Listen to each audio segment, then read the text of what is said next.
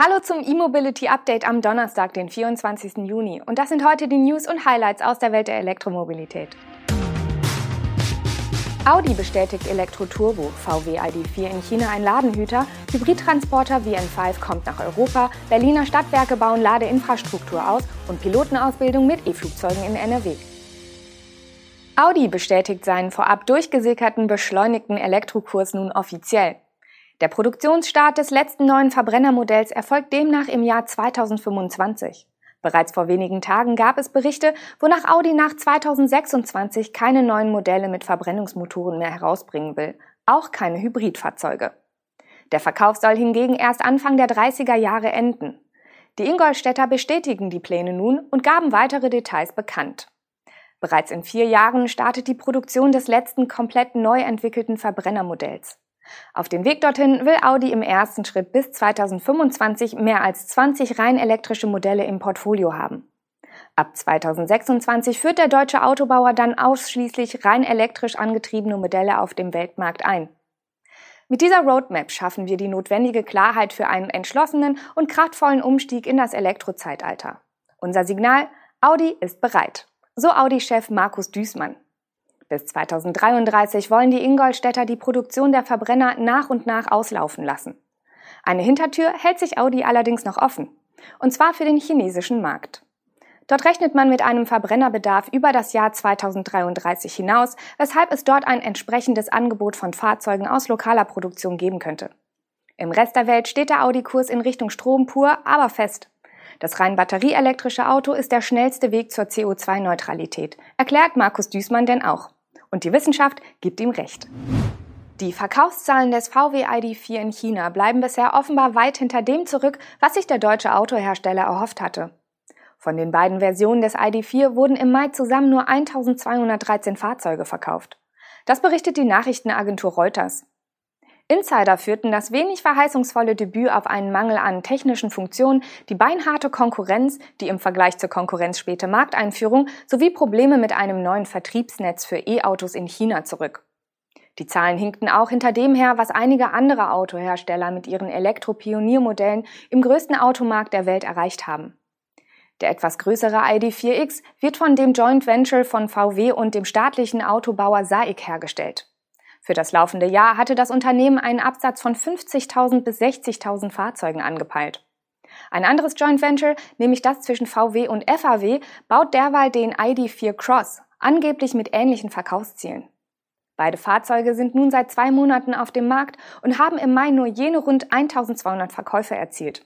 Das waren sogar noch mal rund 200 weniger als im April. Die Fabriken beider Gemeinschaftsunternehmen waren dem Reuters-Bericht zufolge nur zu 10 Prozent ausgelastet. Zum Vergleich. Tesla hat in den ersten zwei Monaten nach Markteinführung des Model Y immerhin 6.612 Stück in China verkauft. VW hat also noch Luft nach oben. Die London Electric Vehicle Company beginnt in diesem Monat mit der Markteinführung des in Großbritannien bereits erhältlichen Transportermodells VN5 in Kontinentaleuropa. Das Händlernetz in Europa umfasst derzeit 22 Partner und soll bis Ende des Jahres auf über 40 Händler wachsen. Der im Fahrzeugsegment mit einer Tonne Nutzlast angesiedelte VN5 verfügt über denselben Elektroantrieb mit Range Extender wie das Debütmodell London Taxi TX. Auch das charakteristische Design ähnelt sich. Preise nennen die Briten, die zum chinesischen Autobauer Geely gehören, zwar noch nicht, eine Orientierung bieten aber die Preise im Vereinigten Königreich. Dort kostet der Plug-in-Hybrid-Transporter umgerechnet rund 52.000 Euro. Batterieelektrisch soll der Lieferwagen knapp 100 Kilometer weit fahren. Mit dem Range Extender, einem Dreizylinder-Benziner, der von Volvo zugeliefert wird, steigt die Gesamtreichweite auf knapp 500 Kilometer. Die Batterie fasst 31 Kilowattstunden. Die AC-Ladeleistung liegt ab Werk bei 11 kW. Wichtig für Gewerbetreibende. Der VN5 bietet bis zu 5,5 Kubikmeter Laderaum und eine Bruttonutzlast von bis zu 830 Kilogramm. In Deutschland gibt es Vertriebs- und Servicepartnerschaften in Bielefeld, Berlin, Hamburg, Karlsruhe, Regensburg und in Weiterstadt für das Rhein-Main-Gebiet. Und das Händlernetz soll noch weiter wachsen. Der Berliner Senat beauftragt die Berliner Stadtwerke mit der Errichtung und dem Betrieb zusätzlicher Ladeinfrastruktur in der Hauptstadt. Der Aufbau im öffentlichen Raum soll Mitte des kommenden Jahres beginnen. Über die geplante Vertragslaufzeit von 2022 bis 2030 stehen dafür zunächst rund 12,2 Millionen Euro zur Verfügung. Seit 2015 wurden in Berlin im Auftrag des Senats bereits 1000 Ladepunkte im öffentlichen Raum errichtet. Die Ausschreibung dafür hatte Allego gewonnen.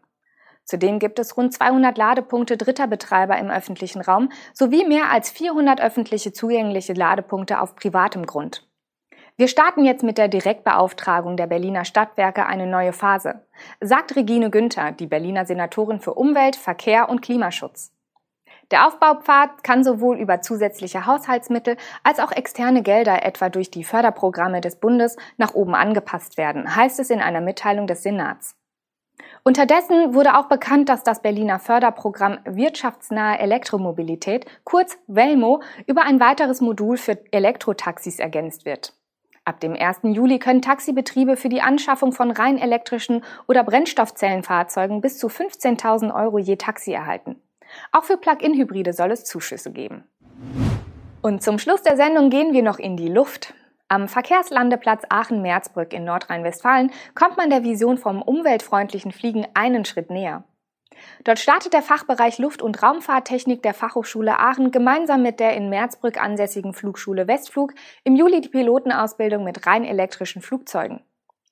Das Pilotprojekt wird als Forschungsprogramm angelegt und soll herausfinden, wie die Ausbildung mit E-Flugzeugen umgesetzt werden kann und wie dabei Emissionen eingespart werden können. Auch soll ein Ausbildungs- und Wartungskonzept für E-Flugzeuge erarbeitet werden. Das Verkehrsministerium NRW steuert dafür rund 810.000 Euro bei. Auf der Beschaffungsliste der Aachener Forscher stehen zwei moderne E-Flugzeuge und ein passender Flugsimulator. Wir wünschen guten Flug.